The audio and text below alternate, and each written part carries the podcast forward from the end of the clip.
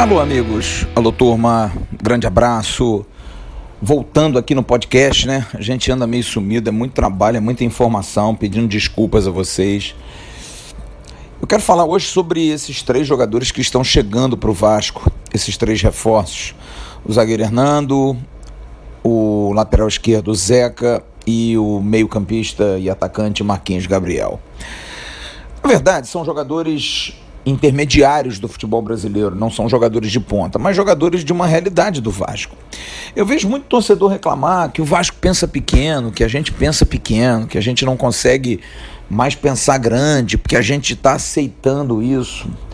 Gente, na verdade, eu acho que o problema é que nós nunca aceitamos isso. Esse é o grave problema do Vasco. E é seu se você pensa assim. Você achar que trazer um jogador de um porte médio para jogar uma Série B, que é a realidade do Vasco, gente, é a realidade. Que isso é pensar pequeno, não, isso é ser real. Talvez falte a nós vascaínos cairmos na real, pararmos com aquele velho papo que eu já falei para vocês. Aqui é Vasco. Aqui já não é Vasco há muito tempo, gente.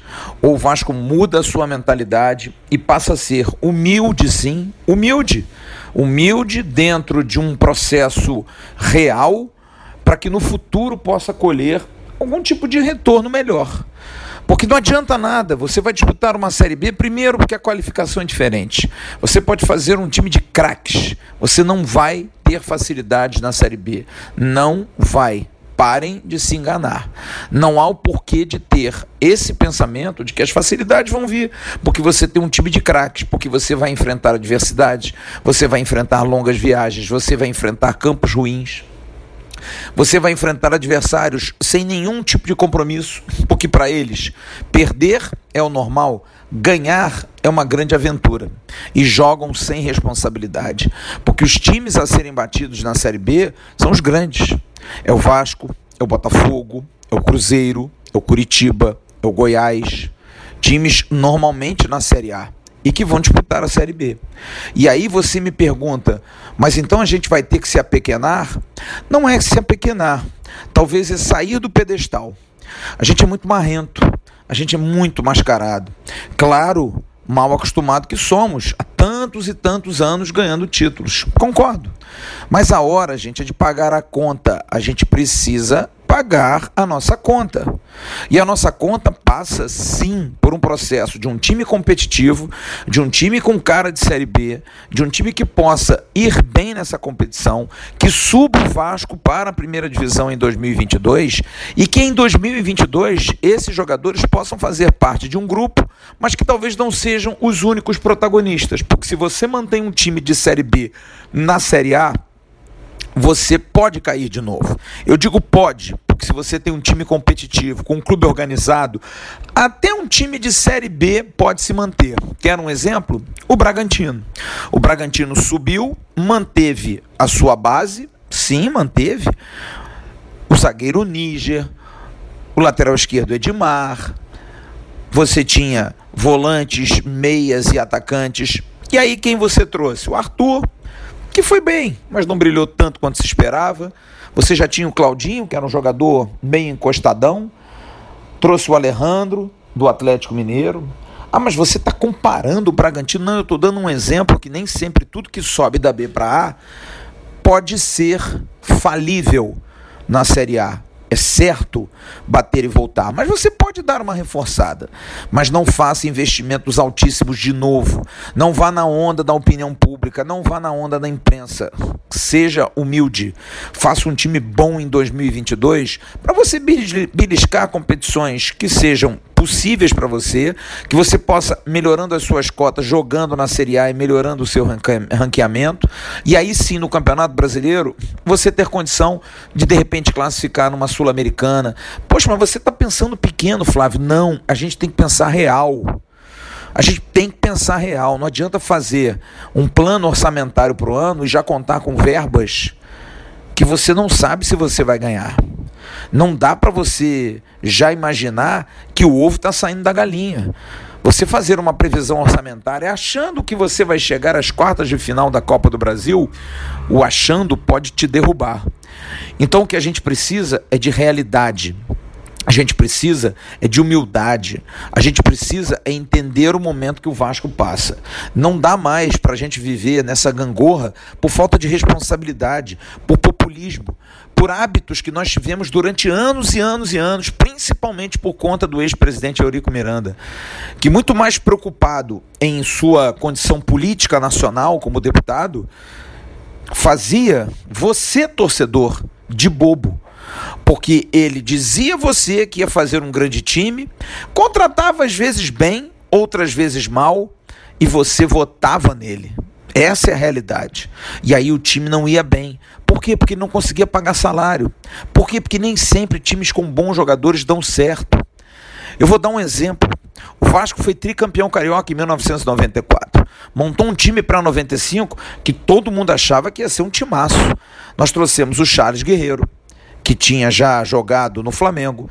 Trouxemos o Jefferson e o Nelson do Botafogo. Você, a gente podia contar aqui Juninho, Pernambucano e Leonardo, jogadores que vinham do Esporte Clube do Recife, revelações do torneio de Toulon. Você já tinha uma base com jovens como Carlos Germano, como Ian, como Gian, como Valdir, jogadores que vinham se despontando, mas não foi o suficiente. Não foi o suficiente. O Vasco não teve condição de progredir. Não conseguiu, nem sempre contratando jogadores que todo mundo achava que ia dar certo, porque o futebol é assim. O futebol dá liga e não dá liga. Você precisa dar condições para que a liga possa ser quase certa, mas às vezes nem assim. Se fosse assim, o super time de Zidane, Beckham, Ronaldo, Roberto Carlos no Real Madrid era campeão todo ano. E não foi. E suou para ganhar do Barcelona, e suou para ganhar na Europa. Como sempre, o City tem dinheiro para burro, forma grandes times e às vezes não ganha o campeonato inglês. Às vezes não, quase sempre, está brigando ali. Tem sempre um Chelsea, tem sempre um United, tem sempre um, um, um, um Tottenham. Clubes que podem impedir que um grande magnata que bote dinheiro faça esse time ser campeão sempre. O Barcelona, com grandes jogadores, sim, criados em casa.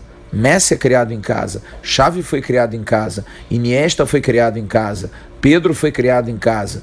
Jogadores que saíram das canteiras, Puyol, Sérgio, é, Busquets, é, Piquet, todos jogadores saídos dali. E aí você traz um Jordi Alba, que é um jogador que vem de um lado, um lateral direito, um Semedo, um português, ou o Dani Alves, que é brasileiro. Você tem um goleiro estrangeiro, enfim, é assim que se monta um time. E às vezes nem só contratando, investindo na base. Então, futebol precisa dar liga. E para dar liga você precisa ser consciente. Hoje a consciência do Vasco, gente, é falta de dinheiro. Como sempre foi. Eu sei que essa resenha é antiga, mas a gente precisa dar a real. Hoje, ou para de gastar sem ter, ou então vai continuar nesse looping para o resto da vida. E uma hora você tem que vender a sua casa para pagar as suas contas. Acho que isso precisa ser dito com clareza ao torcedor do Vasco. Chega de ficar indignado, porque esse ano vai se contratar jogador de Série B. Vai, vai. Para de se enganar, torcedor. Pare de se enganar. Vai. Numa hora a gente tem que dizer a realidade. Vai. E que ano que vem os dirigentes que estão hoje no Vasco paguem os seus salários e possam não se empolgar. Não, a gente subiu, agora nós vamos contratar 10 jogadores maravilhosos, todos custando 300 mil reais. Vai pagar a conta lá na frente. Vai botar mais 3 milhões na sua conta em termos de pagamento, você vai dançar. Você pode contratar dois, três jogadores. Vamos lá, gasta até um milhão, mas não aumente sua folha em mais três porque talvez você não tenha receita para isso. Talvez o seu time possa não chegar entre os dez primeiros. E paciência. Uma hora o Vasco precisa travar. O Vasco é um carro que está descendo a ladeira há 20 anos. Alguém precisa puxar esse freio. Uma hora você consegue puxar. Mas aí você fica empolgado, esquece de botar óleo. O freio volta a desembestar. Puxa o freio, bote óleo sempre. Que pode ter certeza, daqui a três anos, se você fizer certinho, o seu carro vai descer tranquilamente e bem guiado essa ladeira. O Vasco precisa entrar nos trilhos, é um carro desgovernado. E acho que isso precisa ser dito pela direção do Vasco. Acho que tem pouca comunicação, precisa se falar mais. As coisas precisam ser faladas, transparentes. O Vasco viveu no obscurantismo durante anos e anos e anos. Nada era transparente. Sejam transparentes. Diga onde vão botar o dinheiro. Diga onde vocês vão aplicar. Como vão pagar. Quem vai ser o, jogador a ser contratado e por quê? Qual o perfil? Qual o planejamento? Não demitam Marcelo Cabo nas três primeiras derrotas. Mantenham Marcelo Cabo. Façam ele ser o treinador durante um, dois, três anos. Ah, não é o treinador dos sonhos. Vai ser se der resultado.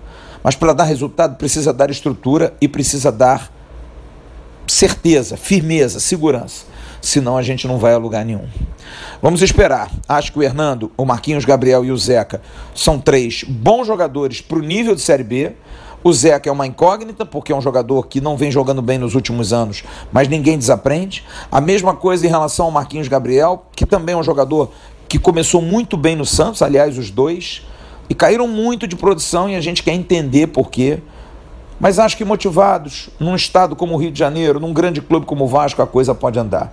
E o Hernando é o mais experiente, não é um zagueiro brilhante, não é um zagueiro fora de série, mas é um bom zagueiro. Experiente, capaz, firme no seu jogo, joga como zagueiro. E acho que isso vai ser importante para ele nesse momento do Vasco. É isso, turma. Grande abraço para vocês. Prometo voltar com mais papo aqui no podcast. Vai ser um prazer. Se você quiser ter algum assunto para a gente comentar aqui no podcast, vascaínosatencão.gmail.com, por favor. Grande abraço. Tchau, turma. Quem não gosta de desconto? Quem não quer pagar menos, com até 90% de abatimento em ótimos serviços? Qual a empresa não gostaria de ter seu nome divulgado sem custo para milhares de clientes e apenas pagando se vender? Fácil responder. www.indiourbano.com.br. Somos um canal facilitador, com ofertas em centenas de serviços, pagamentos rápidos e facilidades para adquirir descontos e promoções. Entre no Índio e descubra como como aproveitar esse mundo de bons preços e vantagens. Gostou? Usou, comprou. E para lojistas, levamos o cliente até você. O resto é a sua qualidade. Estamos juntos, parceiros sempre. Índio Urbano, um novo conceito de pagar barato.